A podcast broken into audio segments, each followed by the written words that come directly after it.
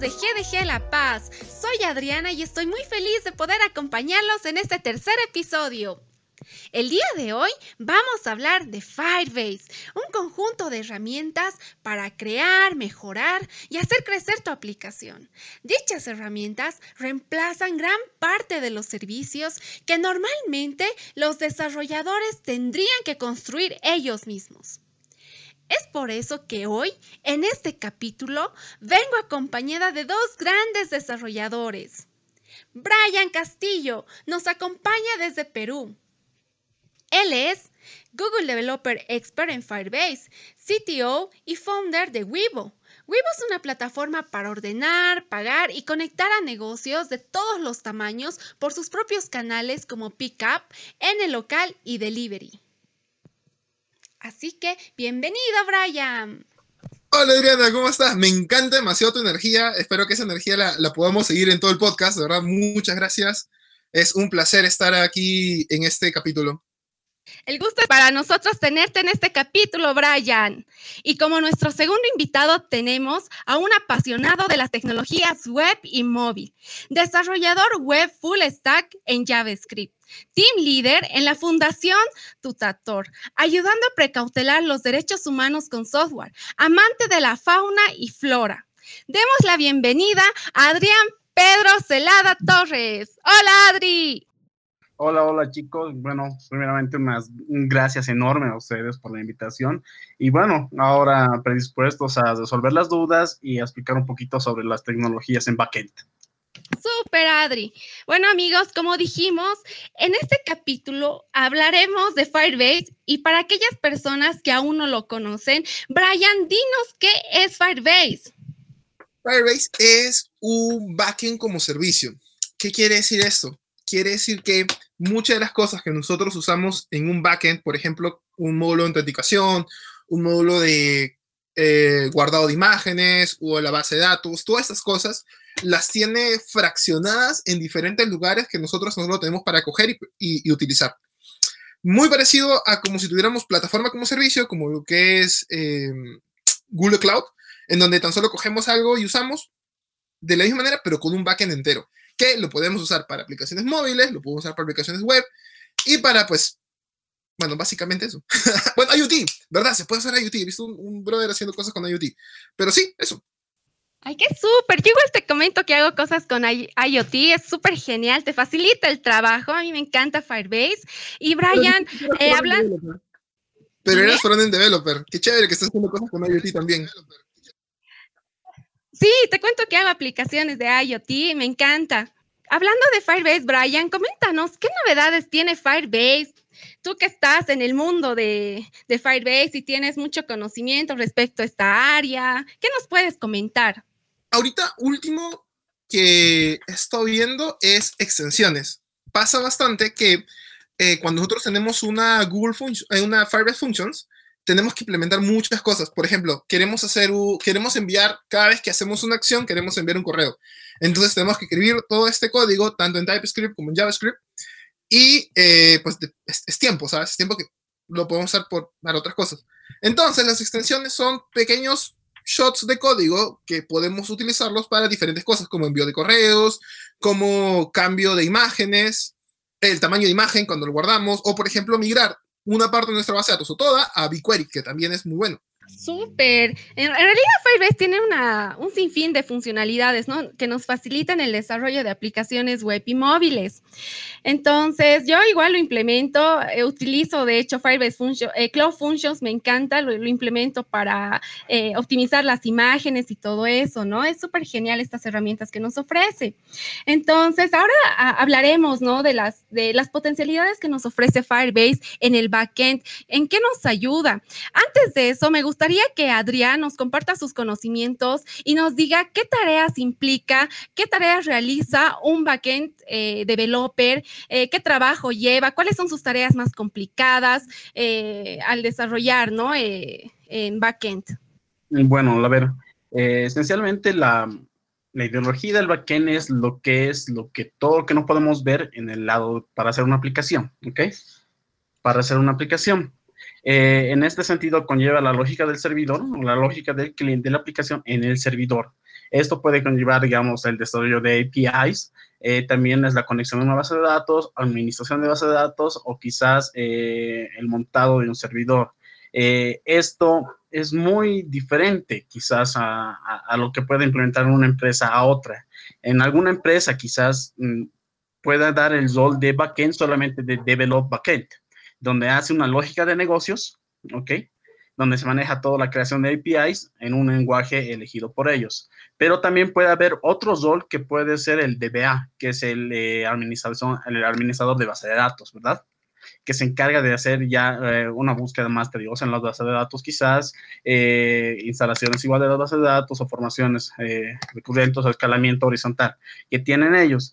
Y bueno, y otro, otro punto también que es el del área de instalaciones, que sería el DevOps, ¿no? Que contiene lo que son virtualización, Docker y demás. O sea, el área de backend en realidad es demasiado grande para en relación y como vemos eh, los servicios de Cloud Functions en este caso de Firebase sí nos complementan en toda esa parte no que nos ayudan en, nos ayudan en, en, relación a, hacer el software más escalado pero eh, para cada aplicación yo pienso que debería haber eh, un tipo de tecnología que se debería de usar en realidad el trabajo es muy complejo, ¿no? De backend. Yo, la verdad, o sea, al ser una desarrolladora frontend, me parecía, eh, eh, o sea, tenía que aprender. De hecho, no es difícil, ¿no? Cada uno, o sea, si te pones una idea y dices, quiero aprender, lo logras, pero requiere tiempo. Y por eso yo decidí, o sea, no usar, eh, no, bueno, sí voy a aprender, pero vino, aprendí Firebase, o sea, fue lo, lo mejor aprender Firebase, me facilitó el trabajo pero me gustaría que Brian nos hable eh, qué herramientas te ofrece Firebase para el backend, ¿no? Porque te, ofrece un sinfín de, herramientas, eh, pero ¿cuáles están enfocadas para el backend desde tu perspectiva, Brian? ¿Nos podrías comentar qué haces o cómo implementas todo eso? Mira, esto lo voy a responder con otra pregunta para, para ahondar un poco en el tema. ¿Se puede implementar lógica de negocio dentro de la base de datos? Por ejemplo, es una, una, una, adelantándome una de las preguntas. ¿Por qué? Porque esto, para complementar esto. Mira, una de las cosas, a pesar de que sea uno de, uno de los puntos fuertes y sea muy obvio, la base de datos, muy, es muy interesante cuando utilizamos el mismo SDK, en este caso en un dispositivo móvil, podemos tener lógica incluso compleja usando no tan solo el SDK, sino también las reglas, que es parte de, de otra pregunta que vamos a hablar más adelante, que es el tema de la seguridad. Si nosotros vemos esto de acá, es muy, muy práctico poder conectarnos y obtener lógica, incluso haciendo un simple query de nuestra base de datos y esto siendo complementado por una regla. Y eso es solamente si queremos hacer, por ejemplo, un query o una lógica relativamente sencilla también. Pero una, una Firebase Functions complementa bastante cosas que queramos hacer más complejas. Por ejemplo, un, un disparador que al momento que haga algo, utiliza otra cosa por ejemplo, em, al momento que yo registro un usuario, o al momento que un usuario se registra dentro de Firebase Out, se registra también en Firebase Storage, en Firebase, Firestore, por ejemplo. cada vez que envío una notificación, esta notificación es guardada en eh, real time, no sé. Hacer ese mix de cosas, hacemos lógica ya más de, de requerimientos del mismo negocio que se puede necesitar. Y obviamente, por ejemplo, hacer usar una Firebase Functions como una petición HTTP, como un endpoint, como un API, la hace perfecta para no depender necesariamente de la seguridad, sino también todo tirarlo hacia, hacia algo un poco más abstracto. Entonces, podemos hablar de estas mucho, pero más, más está sobre cómo uno hace el mix de todas las herramientas que nos ofrece. Porque si hablamos solo de backend y vamos a hablar de un simple servicio, pues Functions si usamos un, un API. Pero si hablamos de un específicamente, eh, como que en la calle, ¿sabes? En un comercio real, eh, en la cual uno hay que enviar una notificación o uno hay que enviar un correo al momento de que un usuario hace una compra, por ejemplo. Entonces, eh, esas cosas no son solamente de una sola parte de Firebase, sino es haciendo el mix de muchas cosas que tiene. Como vimos las herramientas que nos ofrece Firebase para el backend son geniales, nos ofrece, pero quisiera saber en qué, en qué situaciones sería recomendable poder implementar Firebase como backend. ¿Dónde nos recomiendas, Brian, eh, implementar eh, Firebase como backend? Porque a veces construimos una aplicación robusta, si es viable implementarlo, o tú ya has hecho quizás un sistema, ¿cómo te ha salido? Eh, si tenía buen rendimiento. ¿Nos podrías comentar tu experiencia con Firebase, Brian, al realizar sistemas robustos? Mira, es... Depende de lo que estés usando. Por ejemplo, a mí no me ha pasado, pero le pasó a un amigo de una startup. Eh, él estaba usando real time para, para poder mandar en tiempo real la ubicación. La ubicación o un dato de un usuario, ¿de acuerdo? El problema, de, problema de esto es que real time funciona de maravilla si tiene buena latencia. Pero si no, se, tienes, tiene muchos problemas. Entonces, una, una de las cosas que, que yo evalúo bastante antes de usar alguna herramienta es cuál es mi situación y cuál es mi mínima situación. Por ejemplo, en, en, en, nuestro caso ahorita donde estamos trabajando, em, es para restaurantes y es como que en, la mesa, ¿sabes? O delivery, cosas así. Son cosas que se, que se hacen en la calle. Por lo tanto, hay una hipótesis, la hipótesis es mucho más grande de que alguien tenga buena conexión y que no necesariamente estén usando Wi-Fi, sino sus datos físicos, eh, su, dato celular, perdón. Entonces, basados en esa hipótesis, podemos usar otras herramientas de Firebase de las cuales a ciegas podemos decir va a funcionar. Pero puede ser en ocasiones que incluso usar eh, un simple socket puede funcionar mejor que real time. Y eso, de verdad, depende bastante del sitio, o depende de la persona que arma todo eso. Adrián, ¿tú, tú qué nos dices? Bueno, en relación de eso, sí, tuve muchos problemas eh, con el tema desde real time con Firebase. En algún momento sí, lo manejé con, con toda esa parte, ¿no? Y la cuestión era la latencia de la respuesta. Y cuando nosotros escribíamos un dato en Firebase, cuando había demasiada concurrencia y era una sumatoria quizás de todos esos datos que estaba abriendo, en el real time nos, nos devolvía otros datos erróneos de una sumatoria, nada, de una sumatoria que no estaba bien el dato. Lo que ocurría en algún sentido era de que por tanta recurrencia y por tanta lógica de negocio que había en un Cloud Function, había un, un cuello de botella, ¿ok? Y llegaban, llegaban, llegaban los datos y se, suma, se sumaba al anterior, no al que, no al que venía y nos aparecía errores en la, en la sumatoria. Por eso, eh, o sea, Firebase es una tecnología genial, pero hay que saberla eh, aplicar para qué regla de negocio hay que hacerla, ¿no? El contexto, el contexto eh, es muy bueno. O sea, por ejemplo, si tú hubiese dicho, y nos pasa bastante que nos emocionamos, o sea, una de las, uno de los puntos muy fuertes de Firebase es que es tan simple de implementar que literal pones tu SDK y tu archivo de configuración y ya lo tienes. Entonces te emocionas tanto que dices, le meto todo, le, meto. Exacto, exacto.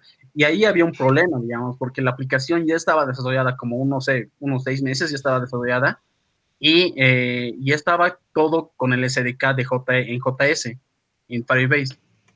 ¿Ok? Y la cuestión era que el Firebase no nos iba a soportar esa lógica de negocio. ¿Y qué teníamos que hacerlo?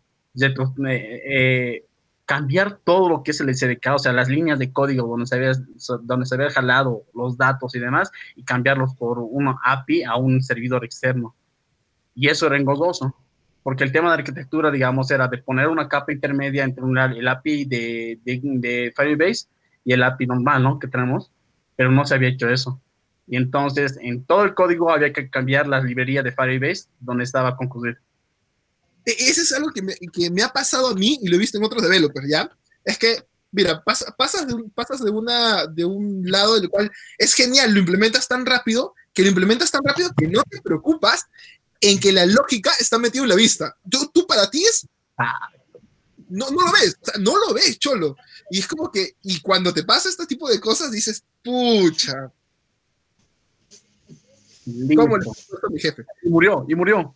Y ahí ya y, ya ahí ya tienes que invertir, digamos, un poco más de dinero, en recursos, o contratar developers para que te hagan ese cambio de API, ese cambio de que ya no se use el SDK de, de Firebase y se use eh, llamadas eh, Ajax al otro servidor.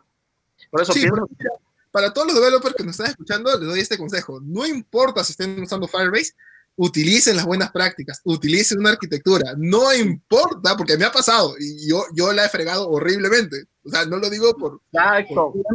Exacto.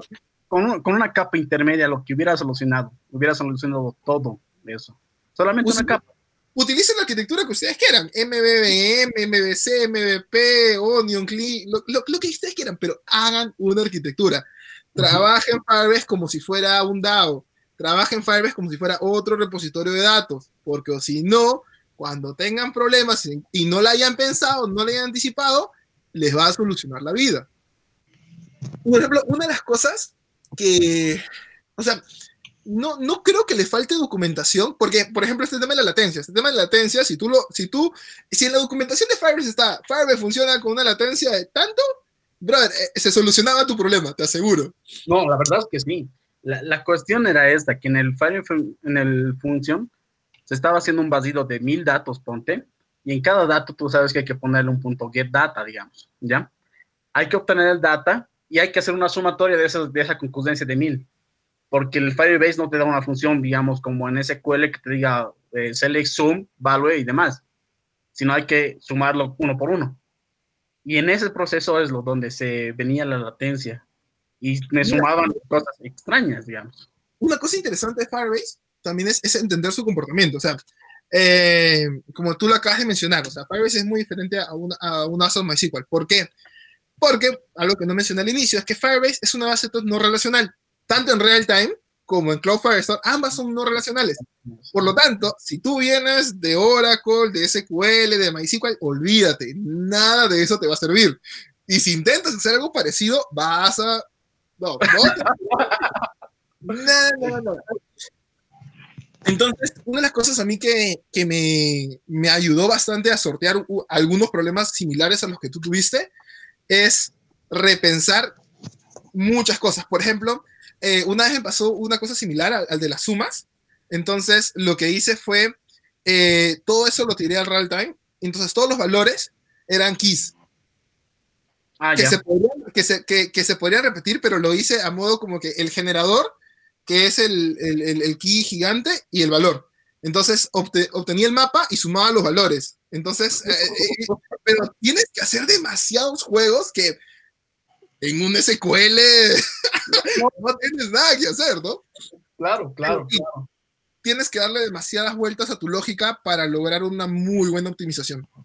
Mira, en ese tiempo también, eh, tú sabes que es prueba y error, prueba y error, prueba y error, todo en esta parte. Eh, y yo estaba manejando lo que son los Cloud Function. Eh, la cuestión era de que tenía que subir, hacer un deploy y probar en la consola de Firebase y eso y, y por, la internet que nosotros tenemos aquí en Bolivia no es muy grato, digamos, la espera, ¿no?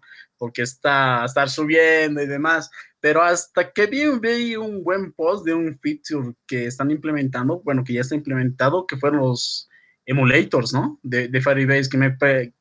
Ese momento cuando leí los emulators, te juro que me explotó la cabeza. O sea, dije, esto que soluciona las cosas y, y, ya no tienes que estar esperando nada. O sea, desarrollas como si fuera tu backend en tu local literal. Mira, a mí lo que yo usaba antes que salga el tema de emuladores es eh, hacer un proxy, hacía una capa intermedia en mi función. Entonces lo que hacía es que mi función entera llamaba a, una, a otra función express.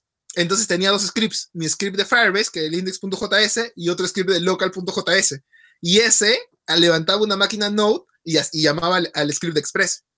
Ah, mira, eso, ya eso es experiencia de Pero, eh, eh, prueba mi punto, que la, hay que darle vueltas, Cholo. Si quieres usarlo bien, tienes que darle vueltas. Sí, sí, tienes mucha razón. Tienes mucha razón. Pero no, o sea, justo, justo eh, ondando un poco en el tema de emuladores, me pareció brutal eh, lo de la base de datos. O sea, probar una base de datos en igual prueba y error eh, en, en, producción es complicadísimo y especialmente porque si tú, tú, si tú no tienes el plan Blaze y tienes el plan gratuito, no puedes, es, muy difícil tener una base de datos en producción y una datos, datos en prueba. ¿Por qué? Porque tendrías que tener dos proyectos. Entonces, tener dos proyectos, por ejemplo, en una aplicación Android, es tener dos archivos de configuración que tienes que hacer configuraciones un poco más deeps en flavors y que uno de esos llame a otros lados y etc. Que es yuca, o sea, así nomás cualquiera no se mete a Gradle a modificar esas cosas. Entonces, eh, es una de las cosas bien, bien pesadas en su momento, o sea, hacer pruebas en Firebase.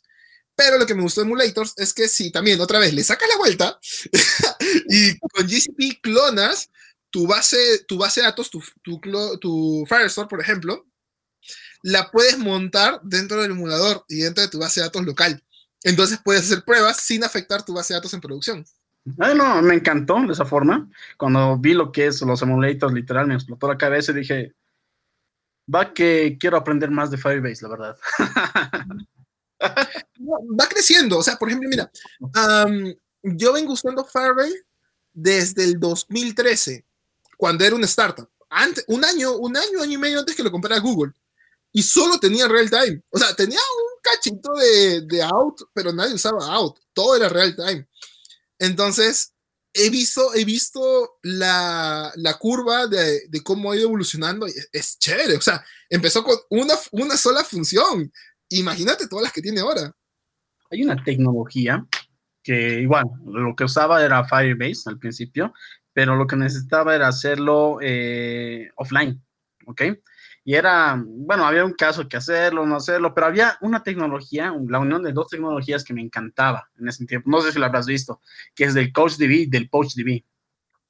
El CoachDB y el PoachDB es, el CoachDB es una base de datos no SQL, de documentos, ¿ya? Que está, eh, la puedes alojar en cualquier servidor normal, pero la, la, ventaja es de cuando tú lo unes con eh, la base de datos PostDB, que puede ser eh, offline, ¿ya? Eh, te da la sincronización automática. Las sincronizaciones automáticas y en real time. O sea, lo más cómico de toda esa parte es que cuando tú entras a, a la página de CoachDB y de, de, de, CoachDB, digamos, te dicen, somos buenos, somos, somos malos en todo, pero somos los mejores en, en real time.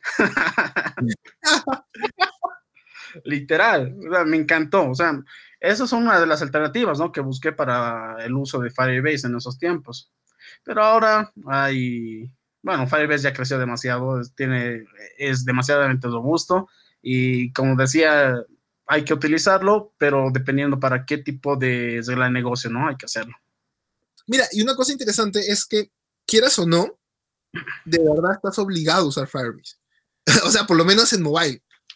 Ah, claro, claro. Porque, porque, por ejemplo, si eres de Android y quieres enviar notificaciones, y obviamente no vas a usar servicios robustos como otras empresas que te cobran carísimo, eh, ah, se, se, me ha ido, se me ha ido el nombre, pero um, si quieres enviar notificaciones simples, porque de verdad es una notificación no tienes por qué gastar tanto, sí o sí tienes que usar Firebase. ¿Por qué? Porque el protocolo para enviar notificaciones es FCM y FCM es el protocolo de Firebase. Entonces, sí o sí tiene que estar de Firebase ahí. Y lo peor de todo es que pocas cosas que se hablan de esto es que cuando tú implementas eh, cualquier SDK dentro de Android, dentro de Gradle, automáticamente se descarga el SDK de Analytics. A pesar, a pesar de que tú no lo pongas, se descarga. Entonces te dan ese ganchito, ¿no? Ese ganchito de, mira, no hiciste nada y ya tienes analíticas en tu aplicación. Y tú, curioso, ¿no? Es como que, ya tengo analíticas, vamos a ver qué podemos sacar. Y te metes y sigues y ya te metiste. No, exacto, exacto. No, y la verdad que sí, está casado lo que es las notificaciones, más que todo cuando eres entorno web o demás, eh, o mobile. Eh, quieres enviar una notificación y lo más fácil es sí o sí FSM. Porque no, no, no, no son más de 10 líneas de implementación y eso contando con los importes. Nada más. Sí, no, mira, y no tan solo FSM, ya una de las cosas que a mí siempre me pareció un brutal de Firebase es que hace años, de acuerdo, hace ah, cinco años, eh, para tú obtener un error eh, dentro de, dentro de este, dentro de, de una aplicación mobile, eh, tenías que hacerlo con Fabric. O sea, Fabric era la única forma de, o por lo menos la, forma más comercial y que podías encontrar para ver los errores cada vez que se caía tu línea de código. Cada vez que había una NR, un crash en tu aplicación, lo veías en Fabric. Entonces, cuando Google compra Firebase, eh, Google saca Firebase Reporting, Crash, no, era algo así como Crash Reporting, Crash Reporting. Yeah. Crash Reporting, que literal era el import nada más. Solamente el import y ya, ya podías saber todo. Y en Fabric era tediosísimo configurar tu aplicación en Android, era tediosísimo. Y eso, eso para mí hasta ahora sigue siendo el, el, el, que soy de mobile, sigue siendo uno de los golazos. Eh, para mí el feature más importante de Firebase es Crashlytics, que ahora, muchos años después, compró Fabric y ahora es literal el único medidor de, de crash reporting comercial en el mercado. Entonces, lo, lo, va monopolizando. O sea, quieras o no, sus features lo van monopolizando al, al mismo developer. Completamente. Es genial. La verdad es que creció demasiado en estos últimos años, no sé, todo Firebase, ¿no? Mira, y una de las cosas interesantes es que ahora, por ejemplo, soluciones eh, como Flutter, que te ofrecen experiencias multiplataforma, eh, tener Firebase ya lo complementa bastante a, a, a, tu desarrollo. ¿Por qué? Porque tú tienes una base de datos o un backend as a service sencillo, rápido, y tienes Flutter que te permite sacar aplicaciones rápidas. Y para los que no están, eh, los que obviamente están escuchando este podcast, estoy haciendo entre comillas cada vez que menciono estas herramientas. eh, te, puedes sacar una aplicación en menos de una semana. O sea, de verdad es impresionante. Obviamente, si lo haces, lo haces así como el champú, pero es impresionante. Y ahora, Flutter, el, a, al ofrecerte soluciones tipo eh, Android y iOS, y ahora, por ejemplo, eh, bueno, hace un tiempo estaba la versión web en release, ya tienes web. Y ahora hace dos días salió la versión para Windows oficial, el soporte para Windows oficial, de que ya puedes hacer aplicaciones para Windows con Flutter. Entonces, si estás emprendiendo, estás haciendo una startup, por ejemplo, y necesitas validar tu modelo de negocio, o sea, ya de por sí, al iniciar, te estás casando con una tecnología que, que te va a durar un tiempo. Entonces, poco a poco, eh, Google está con estas herramientas que son buenas, ahí sí no estoy diciendo entre comillas, pero son buenas. um, poco a poco te, a uno como developer también lo van, lo van monopolizando. Sí, sí, tocaste un, un, un punto muy importante, digamos, el que eh, para el inicio de una startup, una validación, un MVP, eh, lo ideal, digamos, para mi punto de vista es Firebase, Flutter. ¿Por qué? Porque tienes todas las tecnologías compuestas ahí, puedes hacer las cosas rápido, sacar el MVP lo más rápido posible, las de la negocio y listo, con, a, a, comenzar a captar atención con la gente. Mira, y, y, y, eso te lo digo por experiencia, o sea, por ejemplo, uh, a, mí, a mí que ahora me tocó emprender, tener una startup, eh, literal fue como que, nada, vamos a probar, ¿no? Era como que, pues probemos, a ver qué pasa, vamos a usar esto aquí, esto acá, y era como que, oye, esto suena atractivo y si le metemos este feature, esto de acá, año y medio después seguimos casados con Flutter y Firebase. Entonces nos ha, nos ha, tocado de verdad hacer mucho, mucho, mucho, pensar y, y, y, pensar fuera de la caja, incluso para resolver algunos problemas que incluso no, no son muy, no, no, no son muy fáciles de solucionar con estas tecnologías. Y ahora estoy casado con ellas. como me, me, quejo de mi esposa, ¿no? Pero, pero sí, es un grupo de nuestra, de lo que callan los developers. Pero eso es normal.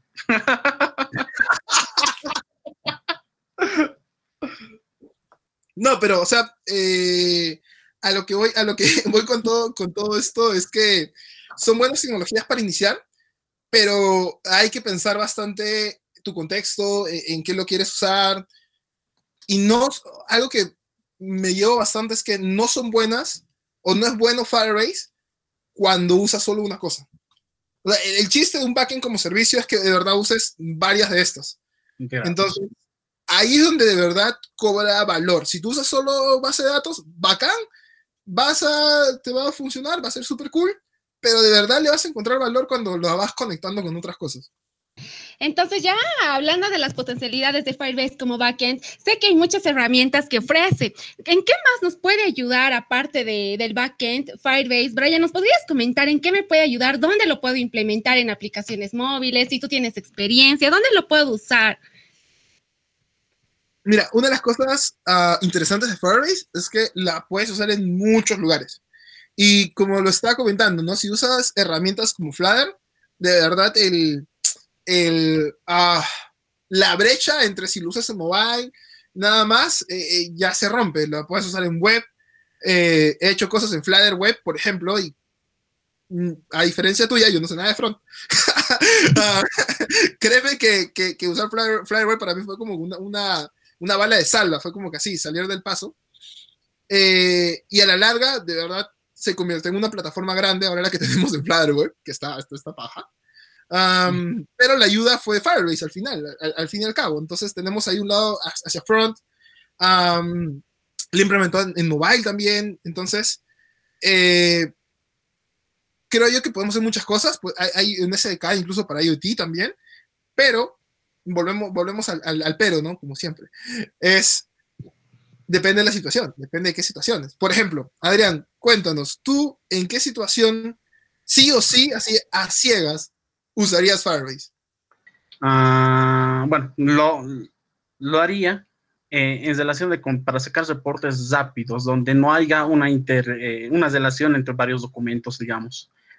Eh, en ese sentido sí lo sacaría, porque mm, el tiempo de lectura de, de, de, una base de datos Firebase es mucho más potencial el tiempo de lectura de una base de datos eh, SQL en realidad, ¿no?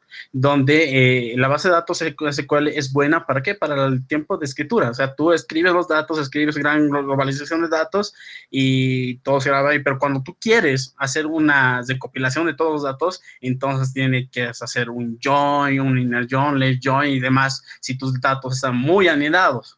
O sea, si estás cumpliendo las, los reglamentos que tienen que ser, ¿no? Pero mientras tanto, con, eh, con una base de datos no SQL, que en este caso que es eh, Firebase, entonces podemos plantearlo un, un reporte directamente que en, una, en un objeto se vaya grabando ahí los datos donde queremos recoger y listo, la lectura viene así, rápida. En ese caso sí los usaría.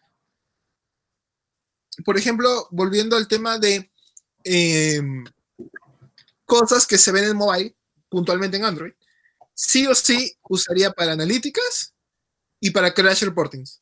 Y obviamente, pues para cosas que no me quedan de otra, como push notification. Pero eh, esas, tres cosas eh, las usaría para eso, literal. Ahora, te da cosas muy interesantes, por ejemplo, que si las sabes mixear, eh, están chéveres, que es Dynamic Links, por ejemplo. ¿Qué es Dynamic Links? Dynamic Links es una funcionalidad que está dentro de Grow, o sea, en la mano izquierda, al, final, por ahí está Dynamic Links. Dynamic Links lo que hace es te crea un link dinámico que depende de dónde estés, te va a mandar a un lugar. Por ejemplo, imagínate que ah, estás en una aplicación de un carrito de compras, qué sé yo, un, un e-commerce. Entonces, tienes tu e-commerce en tu web, en tu aplicación Android, en tu aplicación iOS y a ti te gustó un producto que viste por ahí. Le das compartir y este, esto de acá lo puedes enviar a tu, no sé, se lo enviamos a Adrián. Adrián lo abre y lo abres de su Android y pa, le va a botar a la aplicación. Y Adriana lo abres de su teléfono que es iOS, pa, lo va a abrir desde la aplicación iOS. Y, y, yo lo puedo, lo puedo haber visto desde mi web. Ese es muy interesante cuando nosotros queremos redirigir y dar una experiencia a, los usuarios por todos lados.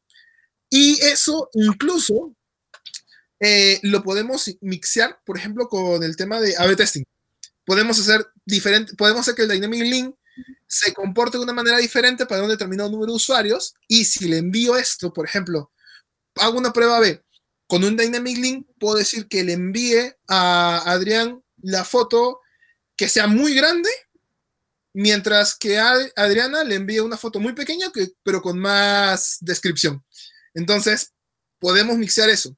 Otra cosa muy interesante que, está súper, súper genial de Firebase es Remote Config. Ya, pasa bastante y que cuando... Eso fue por el 2004, 2014 más o menos. A partir de 2014 se volvieron muy comunes las páginas de Splash. Son las páginas de Splash, es Tú abres tu aplicación y se abre un splash screen donde carga, carga algo, tú no sabes qué, carga algo, son uno o dos segundos, inicia tu aplicación. Y, por ahí aprovechan de poner un loguito o algo.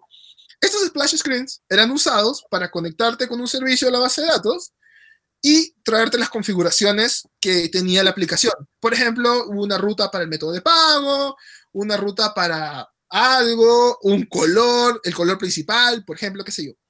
Remote Config es eso, pero un poco mezclado con real time. ¿Qué pasa con Remote Config? Remote Config tú puedes poner variables globales que, se van a, que van a golpear a la base de datos en determinado momento. Entonces, ya no necesitas una pantalla de carga. Tú le puedes ofrecer directamente a tu usuario, a la persona que está usando tu aplicación, eh, una experiencia sin fricción. O sea, literal, tú entras y pa, ya está tu aplicación. Y este remote config lo que hace, o trae las variables por defecto y en ese momento golpea la base de datos y guarda las, las que tiene, o le puedes programar y le puedes decir, quiero que esto lo traigas una vez al día. Una vez al día, pa, me traigo las, las configuraciones de la aplicación.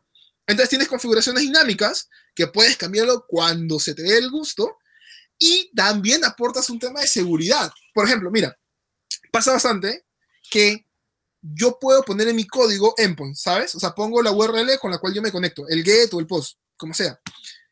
Yo puedo abrir eh, la aplicación, lo puedo, la puedo descomponer ahí, hacer cualquier cosa y puedo obtener ese endpoint. Y si ese endpoint no está tokenizado, yo me meto y, puedo hacer un desastre en, ese servicio. ¿Qué pasa? Cualquier persona puede hacer esto, pero si tu endpoint lo tienes en remote config, cada vez que abran tu app nunca lo van a encontrar. ¿Por qué? Porque ese endpoint siempre va a ser obtenido o va a ser refrescado o va a ser guardado en otro lado. Entonces, ahí es lo que iba, ¿no? Con el tema de si tú usas diferentes cosas de Firebase, cada vez va a ser más cool. Eh, y si a esto volvemos con el tema de AB, le metes AB testing, tú puedes cambiar la configuración de todo el, de todo el, este, la aplicación para diferentes grupos de usuarios. Para, no sé, este, lo mismo, ¿no? O sea, si, para las personas de Bolivia, por ejemplo, pueden, podemos que la aplicación tenga los mismos tonos de la bandera. Y para la aplicación de Perú, los mismos tonos de la bandera de Perú. Y podemos cambiarlo así. Entonces, eh, es muy interesante, de verdad. Son, son dos features muy buenos. No sé si lo has, lo has usado, Adrián, o estoy hablando yo, yo solo. No, la verdad es que creo que sí. la, verdad, es que no. Me, encanta la idea, o sea, el de hacer la, las de genialidad, quizás en ese caso, de poner eh, una bandera para un tema, digamos, con un environment, eh, es genial. La simple idea te explota la cabeza. Y, yo vi, vi, no, esto sí no, le he tenido, no, no he tenido chance de probarlo, que el mismo Remote Config está también para web. Pero no me hace sentido, pues porque en web tú es web, pues, es, front, o sea, tú haces un servicio y lo obtienes y ya, ¿no? Eh, ahí no le veo sentido. Pero eh, para mobile sí es, sí es muy, muy bueno. Quizás pueda dar algún sentido con un Progressive Web App, donde la aplicación ya esté cachada y todo. Por ejemplo, tienes toda la razón. no, pero para, una pedra tiene, mucho sentido. No sé si has, si has usado esta parte eh, que tiene en, eh, en, el lado de development, en el lado de desarrollo, perdón, tiene Machine Learning. ¿La has usado? No, para nada. No he tenido la oportunidad, digamos. Yo, hacía, con, con Panda, con Python, nada más. No, no, no, no tenía la oportunidad de hacer con eh, Cloud Functions, nada, para nada. Mira, mira, yo recuerdo eh, haber seguido, o sea, yo, de Python sé, sé, casi nada. Entonces, recuerdo haber seguido los, los Code Labs de, eh, de Machine Learning, ¿no? De TensorFlow. Entonces, era, nunca pude terminarlo, o sea, sinceramente soy un desastre en Python, nunca he podido terminar ese Code Lab. Y, porque no sé, no, no sé y ya, no, no me miren con esa cara. Pero eh, para, para, el lado de, Fire Machine Learning es súper interesante. ¿Por qué? Porque mientras que eh, en, en, en, TensorFlow tú tenías este tema de que, de que exponías todas las imágenes en una carpeta, corrías un script, este script le decías cómo se quería comportar y te generaba este, archivo, el, que lo puedes utilizar, que no sé cuál es la extensión. en Fire Machine Learning, en la parte de imágenes, tú subes todas las imágenes. O sea, e, es un drag and drop drag and drop de todas las imágenes, lo dejas analizando ahí un rato y te bota tu archivo que tú quieres. Brother, es mágico. O sea, para alguien que, que, no sabe mucho de backend y menos de Python, cholo, pero a mí eso fue mágico. No, es genial, viejo. Conseguir toda la data así nomás, es, por favor. Claro, ahí tenemos uno, uno, uno más para Adriana, que, que también este, que también está como yo, neófita en el tema. No, pero sirve, sirve bastante. No, ¿sabes qué? Está, está de lo que estaban hablando, me parece interesante. Tengo una duda respecto a Cloud Functions. En realidad, eh, yo lo uso eh, para mi lógica de negocio, pero he tenido un problema. Al implementarlo, eh, quería utilizar con Twilio. Entonces, el problema es que tenía que entrar al plan de pago porque prácticamente yo lo utilizo Firebase en el plan gratuito, pero en esta oportunidad tenía que implementar este plan de pago. Así que, ¿cuál es su opinión? ¿Creen que es, eh, vale la pena eh, consumir este plan? Eh, si, o paralelamente, como Adrián sabe desarrollar esas cosas y todo eso, ¿podría él crear, no sé, una API para hacer, o me saldría más fácil simplemente conectar para enviar mensajes de texto, o es más viable utilizar Firebase, pero sí con el plan de pago para utilizar Cloud Functions y implementarlo con Twilio. ¿Qué dicen respecto a eso, no? A los planes de pago, si es viable, si nos ayuda y todo eso. Mira, lo dividimos en dos. te comento qué es lo que pasa con Functions y el tema de pago y Adrián te comenta si es viable o no. Y sobre su experiencia. Dale, dale. Mira, con el tema de Functions, el tema está en que el plan gratuito, la capa gratuita, no te deja conectarte con ningún endpoint externo. Si tú usas un endpoint de Google, te va a permitir, pero no puedes conectarte a ninguno. O sea, tú usas Axios para conectarte con Sengri, con Twilio, con N cosas, no te deja. Porque necesitas el plan de pago. Ah, ahora, eh, ahorita también es gratuito con la versión 8 de Node.js. Y si usas la versión 10, es una versión de paga. Em, y creo que la versión 8 va a estar, va a estar solamente disponible hasta diciembre, creo, no, no, me acuerdo, ahí vi un mensajito por ahí y le puse cerrar, lo ignoré, como los términos y condiciones. y Adrián ahora te puede decir un poco más sobre la viabilidad, y ahí pues yo también un poco hablo. Mira, en relación a mi experiencia era de que era hace una vez, haciendo un proyecto alguno, eh, donde quería mandar los, los, eh, un mensaje de texto a un celular, de acuerdo al contexto, ¿no? En este caso, solamente queríamos mandar un mensaje de texto y por eso se hizo el, servicio con Twilio, ¿ya? La cuestión es de que se usa el SDK de Twilio en el, en el Cloud Function, pero no enviaba. Y yo decía, ¿por qué no envía esta cosa? Y me desesperaba, la verdad. Y como buen develop, novato, no ve mucha documentación, ¿ok? y entonces eh, comencé a leer, comencé a leerlo y resultaba que era lo que tú decías. Que una vez que tú tienes eh, Cloud Function y está en, una versión gratuita, no tienes una intercomunicación con servicios externos. Y bueno, necesariamente tendríamos que pagar el servicio y tener la intercomunicación ya con, con Twilio. En ese momento ya se hizo, se hizo, la, se hizo el pago para eh, agrandar ese servicio y sí, ya se podían enviar los servicios. Ahora todo esto depende del que si quieres pagar o no, ya depende mucho del contexto que tú quieras manejar, ¿no? como en este sentido, si necesitas un servicio externo, en este caso como eh, el envío de SMS o incluso de hacer llamadas desde, desde su API de Twilio, eh, tendrías que pagarla. Pero mientras tanto, si es que no, y tienes que utilizar, no sé, desde la versión 8, como decía Brian, eh, sería genial, podrías hacerlo de forma gratuita, pero creo que desde, como decía Brian, eh, desde el año ya va a estar vigente el pago con la versión 10 de Node, ¿no? Ahora, hay, que ser también bien sinceros con ese tema. Es que muchos, conozco mucha gente que agarra y se aferra a eso, ¿sabes? Se aferra de, pero es de pagos.